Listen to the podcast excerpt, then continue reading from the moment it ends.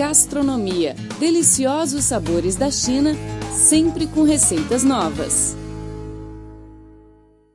Olá, amigos, tudo bem? Seja bem-vindo a mais uma edição do programa Gastronomia. Eu sou a Rosana Zhao e estou muito contente por compartilhar neste espaço a cultura gastronômica e as receitas mais deliciosas da China e de outros lugares do mundo. Está ao meu lado no estúdio o nosso colega português Felipe Hu. Olá, Felipe. Olá, Rosana. Olá, amigo do programa Gastronomia. É um enorme prazer estar aqui com você e com os nossos ouvintes, notadamente porque esse é um programa onde podemos aprender muito sobre o património imaterial gastronômico de diversos países do mundo de uma forma, digamos, saborosa. Rosana, o que temos hoje para os nossos ouvintes no programa? Nesta edição do programa, vamos falar sobre o queijo, um dos alimentos mais antigos registrados em toda a história da humanidade. O queijo é um alimento sólido feito a partir do leite de vaca, cabra, ovelha ou de outros mamíferos. Existem centenas de tipos de queijos produzidos em todo o mundo.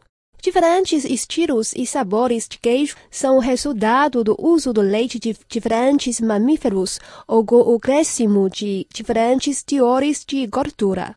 Os queijos são consumidos puros ou como ingredientes de diversos pratos. A maioria dos queijos derretem ao serem aquecidos. Para alguns queijos, o leite é coalhado acrescentando ácidos como o vinagre ou sumo de limão.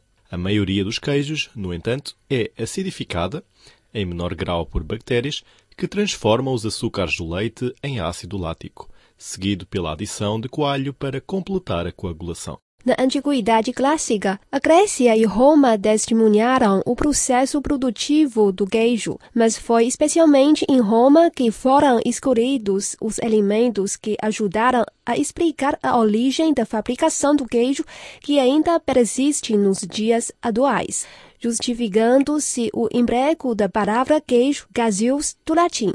Segundo o registro de Columela, no Tratado sobre a Lavoura, escrito entre 60 e 65 d.C., a produção do queijo fresco em Roma era feita a partir da coagulação obtida pela adição do coagulum, coalho extraído do quarto estômago de um cordeiro ou cabrito. O leite coagulado era espremido para a retirada do soro e depois salpicado com sal e deixado endurecer ao sol. Após a queda do Império Romano, com as invasões que devastaram todo o continente, receitas e técnicas de fabricação milenares do queijo foram esquecidas. Apenas em longínquos mosteiros ficaram preservados alguns dos métodos mais antigos de produção. O queijo adaptou-se aos gostos e costumes de diversas culturas, o que gerou uma grande multiplicidade tipológica do produto. No Brasil, a técnica de produção do queijo foi introduzida pelos colonizadores portugueses logo nos primeiros anos da colônia. Na segunda metade do século XVII, os exploradores de ouro partiram para as regiões das minas no Brasil Central, levando a prática da elaboração artesanal do queijo para as fazendas, desenvolvendo, sobretudo, o chamado queijo Minas. O queijo industrializado ultrapassou a produção artesanal de queijo no período da Segunda Guerra Mundial e desde então as fábricas têm sido as maiores fontes da maioria dos queijos na América e na Europa. A seguir, iremos conhecer alguns dos principais tipos de queijo. O queijo asiago é de origem italiana. Este queijo é produzido a partir de leite cru de vaca, tem formato cilíndrico e, em geral, pesa entre 8 a 20 quilos. Enquanto jovem, ele possui uma casca lisa e amarela, passa para o amarelo escuro conforme envelhece. O queijo azeitão é de origem portuguesa. É feito com leite de ovelha, sendo um queijo de pasta mole, com alguns óleos de cor amarelo ráfia, muito amanteigado, de sabor e aroma semelhante ao queijo de serra, embora seja um pouco mais ácido. O blue é um tipo de queijo de massa meio dura de maturação por fungos. Fabricado geralmente com leite homogeneizado, é cremoso ou esfarelado, de sabor picante e aroma forte. O brie de origem francesa é um queijo de massa macia e quebradiça. É conhecido como queijo de mofo branco e apresenta-se normalmente em forma de triângulos ou em formas cilíndricas. O Caciocavallo é um tipo de queijo de origem italiana. Era feito inicialmente com leite de jumenta e consistia em um dos principais alimentos para o povo nómada. O nome Caciocavallo é resultado do processo de secagem. Os queijos são amarrados aos pares por um barbante e pendurados numa vara de madeira a cavalo para secar. O queijo Gandal é de origem francesa. Tem uma massa compacta, semidura, não é cozida e é branzada duas vezes. Feito com leite de vaca não pasteurizado, tem formato de tambor e pesa cerca de 45 kg. É seco e enfarinhado e leva entre 3 a 6 meses para madurar. O queijo coalho é originário no Nordeste brasileiro. Um queijo branco com sabor levemente ácido, uma característica que o faz tão apreciado em todo o Brasil, está no fato de ser um queijo que, quando assado, não derrete, ficando tostado. O cream cheese é um tipo de queijo muito consumido em toda a Europa. Trata-se de um queijo onduoso, mas firme, espalhável, com alto teor de creme de leite que se obtém da centrifugação da coalhada. Pode ser natural ou com sabores adicionados. O queijo emmental é de origem suíça. Produzido com leite de vaca, é pasta cozida e prensada com sabor suave. Levemente adocicado, massa com buracos. Os queijos emmental mais comuns pesam ao redor de 70 kg, podendo pesar até 130 kg. O queijo feta, de origem greca, é feito misturando leite de cabra e de ovelha. Tem um gosto excepcional, uma bonita cor branca e tem baixos níveis de gordura.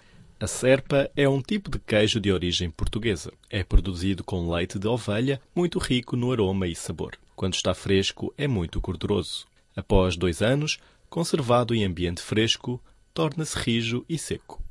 O pecorino é um queijo de origem italiana. É feito com leite cru de ovelha.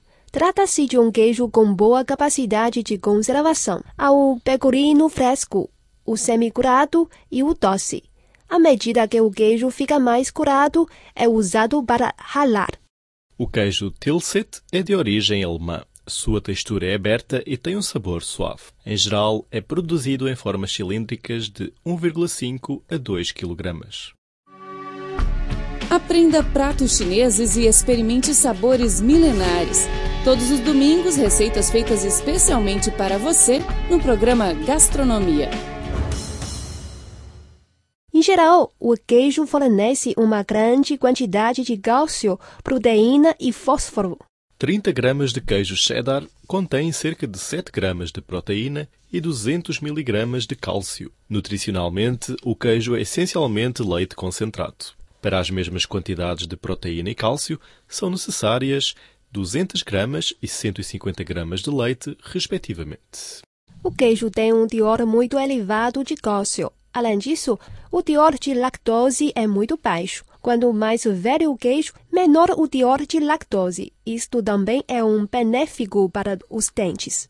O queijo também é rico em vitamina B, que é muito bom para as crianças, as mulheres e pessoas idosas para a formação e fortalecimento dos ossos e cartilagens.